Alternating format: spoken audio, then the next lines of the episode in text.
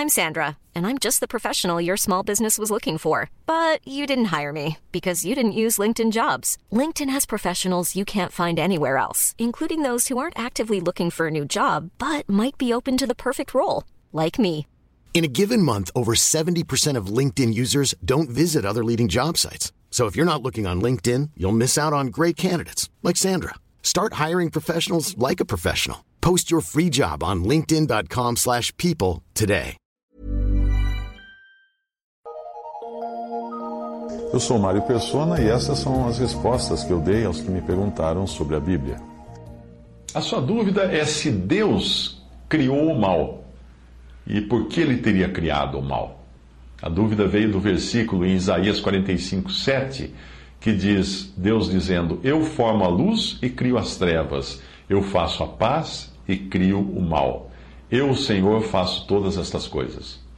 Muitos têm essa dúvida e chegam até a questionar a bondade de Deus quando veem Deus aplicando castigos severos no Antigo Testamento ou permitindo tragédias de todos os tipos. A resposta rápida é que você pode usar um chicote sem ter sido o inventor do chicote, sem ter criado o chicote.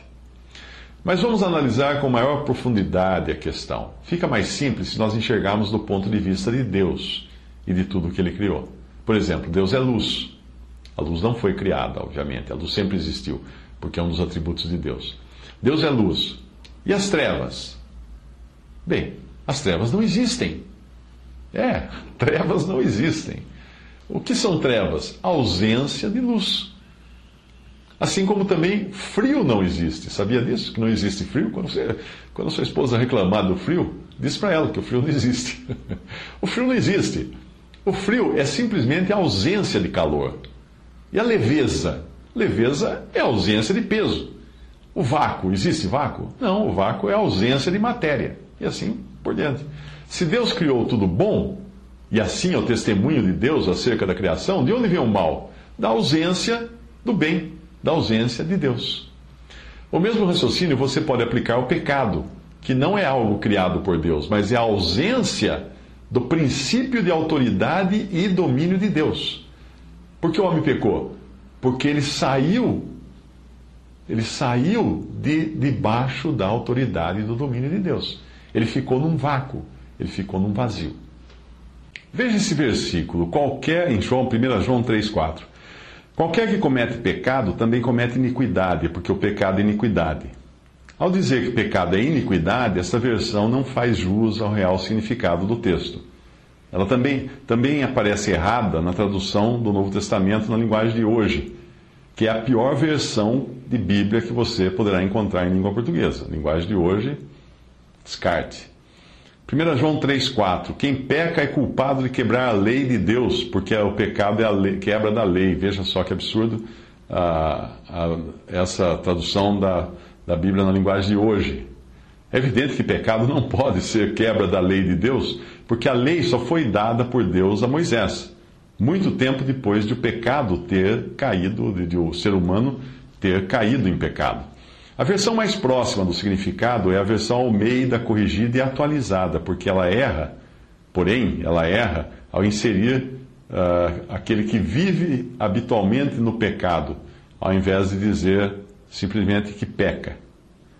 Uh, 1 João 3,4: Todo aquele que vive habitualmente no pecado também vive na rebeldia, porque o pecado é rebeldia. As versões inglesas mais literais, como de John Nelson Darby, J.P. Green e John J.N. Young, definem pecado como lawlessness, que seria ausência de sujeição a Deus ou insubordinação. Então, pecado é insubordinação. 1 João 3, 4. Uh, todo aquele que pratica pecado pratica também insubordinação e pecado é insubordinação. Está fazendo uma tradução livre do inglês. Poderia ser traduzido também como vontade própria, já que é uma vontade independente da vontade de Deus. Ou pode ser traduzido também como ausência do princípio que governa, isto é, Deus. Em suma, tire Deus do banco do motorista e você tem o pecado. Uma lacuna que deixa o carro entregue à sua própria sorte. Existe no universo a lei da gravidade e outras leis que mantêm os planetas em suas órbitas. Imagine um universo livre de todas as leis, lawlessness, e você tem um, um caos. Você tem um caos, um universo independente, onde os corpos são independentes uns dos outros. Dos outros.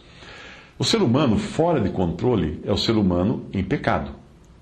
O homem nasce com um defeito, uma peça faltando. O homem nasce sem motorista. O homem nasce pecador.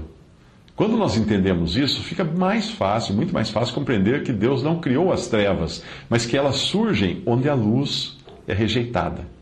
O mesmo vale para o mal, o pecado e outras coisas estranhas à criação de Deus. É por isso que eu entendo também que o estado de coisas descrito no, no versículo 2 de Gênesis, capítulo 1, não é como as coisas foram originalmente criadas, mas como elas ficaram possivelmente depois da queda de Satanás, da entrada do pecado na criação, nesse momento não através do homem, mas através de Satanás.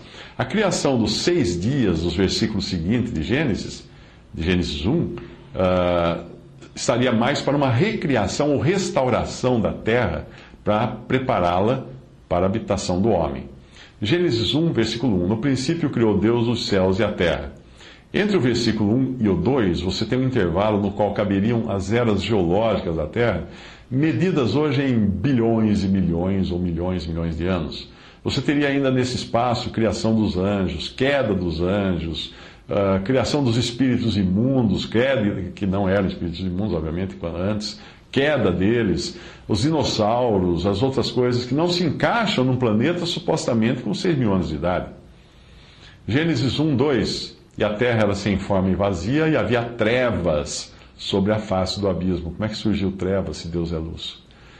Isaías 45, 18, porque assim diz o Senhor que tem criado os céus, o Deus que formou a terra e a fez, ele a confirmou, não a criou vazia, mas a formou para que fosse habitada. Eu sou o Senhor e não há outro. Raciocinando em cima desse contexto, o versículo que você mencionou eh, indicaria não que Deus criou as trevas e o mal, mas que Deus cria as trevas, cria o mal em um aspecto meramente circunstancial, isto é, ele introduz essas coisas em determinadas circunstâncias. A diferença é grande. Eu posso causar desordem, mas não fui eu quem inventou a desordem. Eu posso causar dor, mas não fui eu quem inventou a dor. Eu estaria apenas me valendo de algo que existe para um fim específico. Portanto, Isaías 45, 7 diz: Eu formo a luz e crio as trevas. Eu faço paz e crio o mal. Eu, Senhor, faço todas estas coisas. Esse conceito de trevas como ausência da luz, portanto, a luz de Deus, tem tudo a ver com as três horas de trevas que Jesus passou na cruz, sob o juízo divino, depois de ter ficado três horas sendo amaldiçoado pelos homens. Nas três horas em que os nossos pecados estiveram sobre Jesus, durante o tempo em que Deus o fez pecado por nós, como fala 2 Coríntios 5, 21, Deus não podia ter comunhão com ele, portanto, ali Deus tirou sua luz de cena. Como consequência, surgiram as trevas.